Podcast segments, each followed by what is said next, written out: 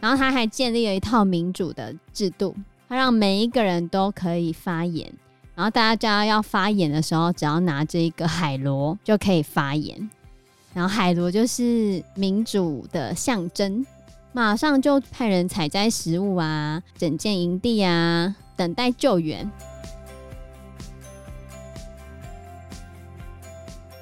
各位听众，大家好，我是 Joe，我是 Anna，我是 Fana。我们今天引述的内容主要是从一九九零年代美国翻拍的电影版的《苍蝇王》来说。啊，在影片一开始的时候，发生了一场空难。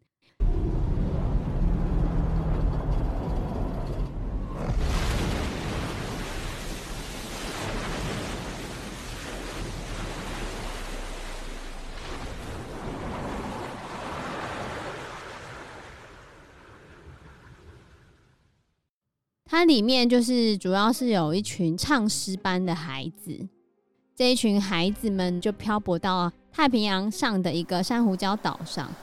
其实这个岛上呢，气候非常的舒适，而且里面有非常多丰富的物产。但是因为这是一群孩子们嘛，最小大概四五岁，然后最大的大概十几岁这样子。所以是国小吗？哦，可能从幼儿园、中班、大班到国中，差距这么大？对。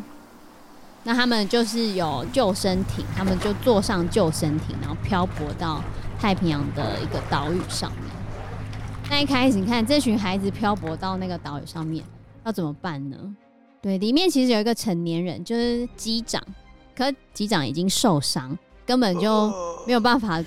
讲话没有办法做任何决定，机长就其实是躺在那的，嗯就是快死的状态。对对对对对，没错。那完全没有一个成年人可以发号施令。那这时候呢，就是有一个人出来可以领导大家，这人就是拉尔夫 （Rolf）。所以从这边开始，我们就可以看到他一开始的设定：第一个，他们漂流到的岛在太平洋上；第二个，他到底是不是无人岛，目前不知道。在第三个，他们有的装备有小艇，救生艇上面呢也没有什么东西，只有一把军用的刀子，还有一个荧光棒。目前的小孩子有几个人？嗯、呃，小孩子总共有十几二十个吧，十几二十个。然后年龄分布是国中到幼稚园，对，那其实蛮多的。对啊。然后接下来，他们即将在这个荒岛上展开了。本来是荒野求生，结果演变成大逃杀，最后演变成大逃杀。所以为什么机长一开始就要让他不能动？就是要看这些孩子在这样极端的条件之下会产生怎样的反应。后来里面其实有一个比较见多识广的拉尔夫 （Rolf） 就开始出来。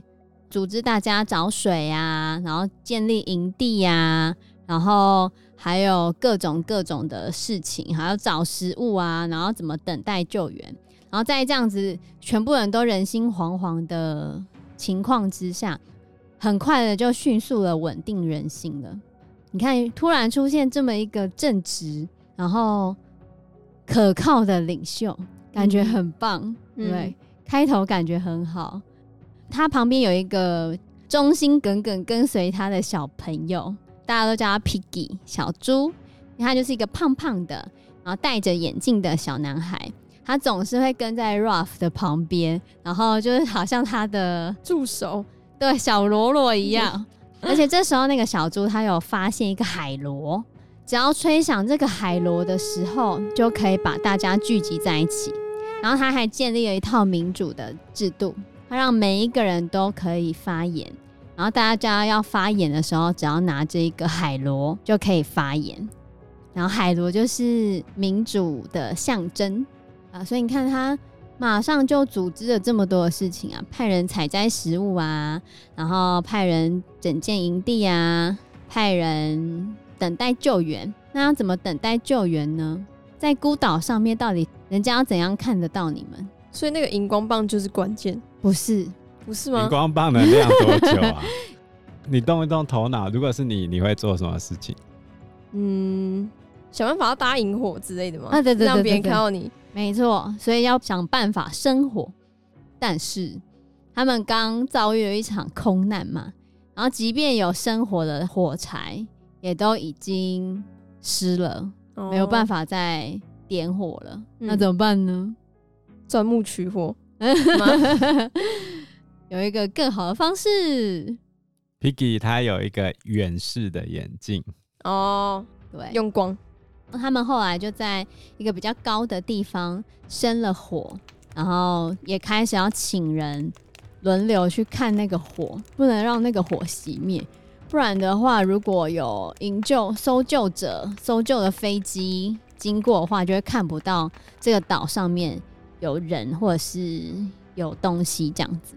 所以你看，他一开始全部都感觉井然有序的安排好了。其实。Ruff 并不是里面最年长的人，不是最年长的，还有一个比他更年长的叫 Jack，对。但是 Ruff 这样子一系列的这些制度啊，其实连 Jack 都听从他的指挥，很佩服。这样开始没有很佩服，也没有很佩服啊。但是就是一开始也听从他，因为他们也不知道该怎么办，所以一开始感觉十分的美好，很像过没多久就会被救了。好，那后来发生什么事情了呢？那你如果发现一直都在这个岛上，然后也没有人来救你，那你会开始做什么事情呢？这样食物会不够吧？对啊，可是有派人轮流去摘食物啊，所以暂时是够的。你要看那些派去的人有没有认真的摘采食物，所以他们有吗？还是没有？你觉得呢？我觉得会不会有人开始摆烂？会吧。多少一定会有人看，那就是小朋友嘛。所以我们现在看到作者把这几个小朋友在剥离到大人的约制之下，他们接下来会做哪些事情？第一个，他们先完成维生需求嘛，然后再来第二个分工合作嘛，第三个建构制度嘛。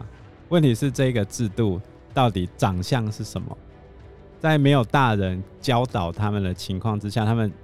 用他们比较习惯的雅典式民主，就是大家都有发言权嘛。问题是民主制度的弊端立刻就显现出来，它的弊端是什么？如果有人刻意破坏，你怎么办？有人不配合的话，你怎么办？我们换成现在的场景来看，有人不戴口罩，你怎么办？好，双北地区升级了三级警戒，室内室外都要戴好口罩。可是，居然有妇人进超商的时候，她拒绝戴口罩，也不愿意登记姓名，跟店员爆发口角，甚至还追到了柜台后的办公室。超商柜台后面，女店员被这名身材壮硕的妇人步步进逼，躲到后面办公室。你妈才神经病！你告诉我，我来就能戴好。你妈才神经病！你知道吗？我现在不是说这个，我你妈才神经病！你告诉我。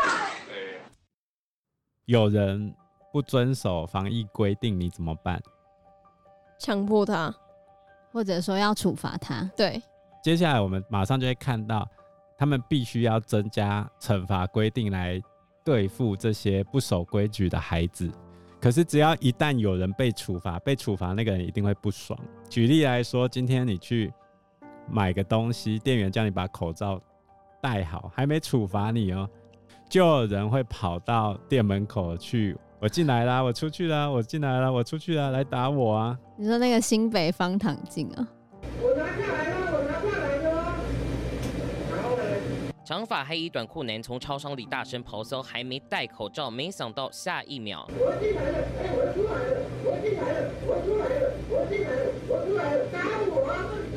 超商门口来个单人跳恰恰，一下往左，一下又往右，超荒唐举动成了全场焦点，就会出现这种人。更何况你今天处罚下去之后，心生不满的人会更多。我本来同意你当老大，是希望你约束别人，可没叫你约束我。这样想很有问题耶。而有些人他本来就不想要。被约束，对啊，那他的目标到底是什么？我们现在不就就是只是想要爽而已啊？有些人就只是想要爽啊，我就没有想要听话的意思啊。为什么我一定要听话？就好像这一次疫情的传播，现在的疫情传播链主要是来自于吃喝嫖赌里面的嫖跟赌这两条线赌不掉。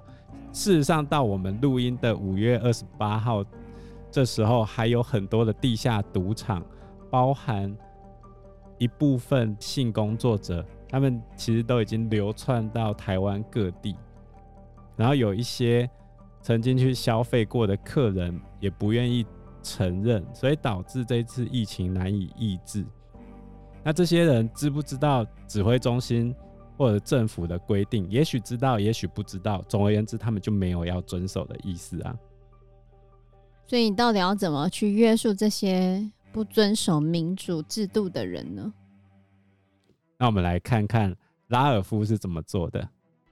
当他们发现很多人只顾着玩耍，尤其是在刚刚讲那个 Jack 的带领之下，嗯、就很多人只顾着玩，就没有去做该做的事情。所以后来 Ruff 他就吹响了那个象征民主的海螺，然后集合了大家，开始批评那些不工作的人。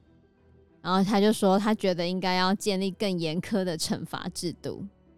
那原本的处罚制度是什么？原本没有处罚制度啊。没有处罚制度的时候，就很像人性本善嘛。你原本就应该是好人嘛。每个人用他们的道德，嗯，来约束自己，嗯、这应该是理性的。但是事实上呢，你就会发现，并不是所有人都可以做到这件事情。他不做这件事情，并不会有什么处罚，然后不做这件事情，感觉也还好，反正大家一起挨饿，又不是只有我自己挨饿的时候，你觉得他会有差吗？没有。对啊，好吧。因为时间关系，我们这一集节目就到这边喽，谢谢大家，谢谢大家，谢谢大家，拜拜，拜拜，拜拜。